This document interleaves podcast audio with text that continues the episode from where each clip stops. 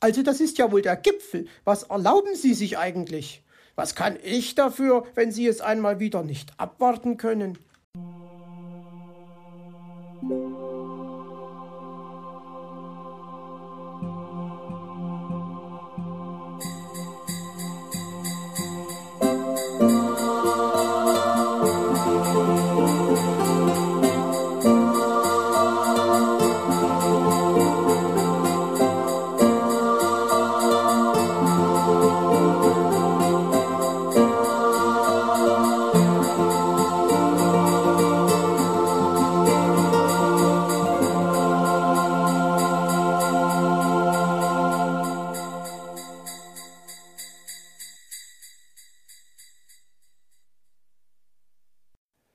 Ach du dicker Pudding. Na, Elserchen, was sagen Sie nun? Sieht Ihr Schmuckhändler wieder so aus, wie Sie ihn in Erinnerung haben? fragte er und präsentierte ihr das Räuchermännchen. Ja, ganz ausgezeichnet, mein Lieber, lobte sie ihn und strahlte. Es gibt nichts daran auszusetzen. Das freut mich, sagte der Fuchs. Übrigens, haben Sie Lust auf etwas Süßes, meine Beste? Ich habe da einen ausgezeichneten Pudding gekauft. Aber gerne doch, sagte sie.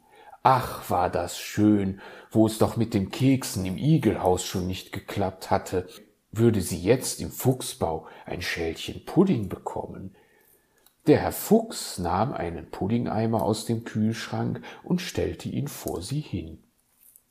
Dann holte er Schüsseln und Löffel.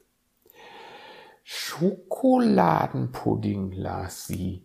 Ja, so einen Eimer hatte sie heute schon einmal gesehen, genau den gleichen, als der Fuchs beim U-Nest gewesen war. Die Elster hob den Deckel mit ihrem Schnabel ab und begann neugierig zu schnüffeln. Merkwürdig, wie das riecht, murmelte sie verwundert. Schokoladenpudding habe ich irgendwie ganz anders in Erinnerung. Mehr so schokoladig und irgendwie auch nicht rotbraun. Dann beschloss sie, eine Schnabelprobe zu nehmen und schrie im gleichen Moment auf. Hilfe! Ein Anschlag! Herr Fuchs, wollen Sie mich vergiften? Herr Fuchs fuhr erschrocken herum. Was war passiert? Natürlich, Frau Elster hatte es wieder mal nicht abwarten können und sich über den Pudding hergemacht. Aber warum dieses Gezeter? Noch bevor er alles überblicken konnte, läutete das Telefon.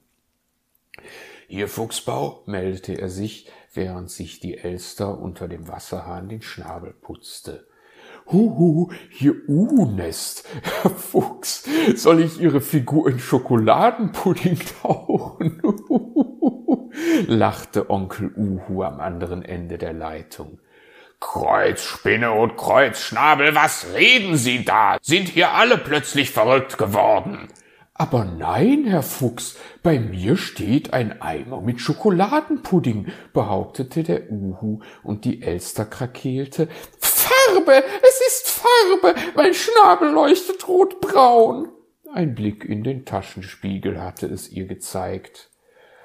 Ach du verrostete Schlittenkufe, ich muss die Eimer verwechselt haben. Und nun habe ich die Bescherung. Hier in meinem Bau ist eine Elster mit rotbraunem Schnabel und bei Ihnen. Er ließ den Satz unvollendet. Ja, Herr Fuchs, man bewahrt keine Farbe in Gefäßen für Lebensmittel auf, meinte der Uhu weise. Das weiß ich ja. Es war ja nur zur Spionageabwehr und nun habe ich den Salat, ne, ich meine die Farbe, Kreuzotter verflixt, schimpfte der Fuchs, verärgert über sich selbst. Kommen Sie noch einmal zu mir und wir tauschen, Huhu, schlug Onkel Uhu vor. Ja, das werde ich, aber nicht mehr heute, sagte der Fuchs. Aber lassen Sie meinen Pudding in Ruhe. Machen Sie sich deswegen keine Gedanken. Huhu, ich habe auf das Mindesthaltbarkeitsdatum geschaut. Es ist bereits seit vierzehn Tagen abgelaufen, erwiderte der Uhu entspannt. Ich hab's mir überlegt, knurrte der Fuchs. In diesem Fall dürfen Sie den Pudding gern behalten. Und damit wünschte er Onkel Uhu einen guten Abend und legte auf. Jetzt musste er sich schnell etwas einfallen lassen, um einer erneuten Schimpftirade der Elster zu entgehen. Äh, ja, ich habe da wohl etwas durcheinander gebracht. Die Sache mit dem Pudding tut mir leid. Ich möchte mich bei Ihnen entschuldigen. Äh, warten Sie mal, da müssten noch Pfefferkuchen in meinem Schrank sein. Und tatsächlich hatte er bald darauf eine Blechdose gefunden. Er öffnete sie und stellte sie vor sie hin. Bedienen Sie sich ruhig, meine Beste, sagte er großzügig. Die Elster beschaute das ihr angebotene Gebäck skeptisch. Aber Herr Fuchs, sagte sie dann, die Schokolade ist weiß angelaufen, wie kann das sein? Vielleicht haben Sie ja Altersflecken bekommen. Schließlich sind sie noch vom vorigen Jahr, erwiderte er. Und so etwas bieten Sie Ihrer besten Freundin an? war Frau Elster entsetzt. Na ja, diese alten Pfefferkuchen müssen doch schließlich auch endlich mal gegessen werden, und wenn ich sie schon nicht will. Frau Elster sah ihn fassungslos an. Ihr fehlten glatt die Worte bei solch einer Unverschämtheit. Schnell griff sie nach der Schachtel mit dem Räuchermännchen und rauschte aus dem Bau. Dann nehmen Sie sie doch wenigstens wegen der Dose mit. Sie glänzt doch so schön, rief er ihr nach. Doch seine Worte blieben ungehört.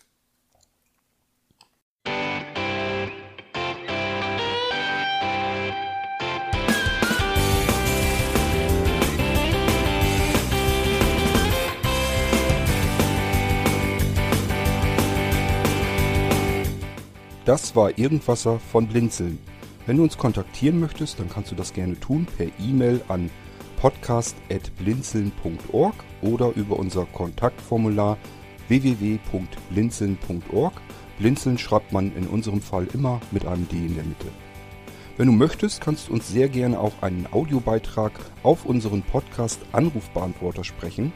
Der hat in Deutschland die Telefonnummer 05165 439 461. Und wenn du uns aus dem Ausland anrufen möchtest, dann ersetze einfach die erste 0 gegen die 0049 für Deutschland.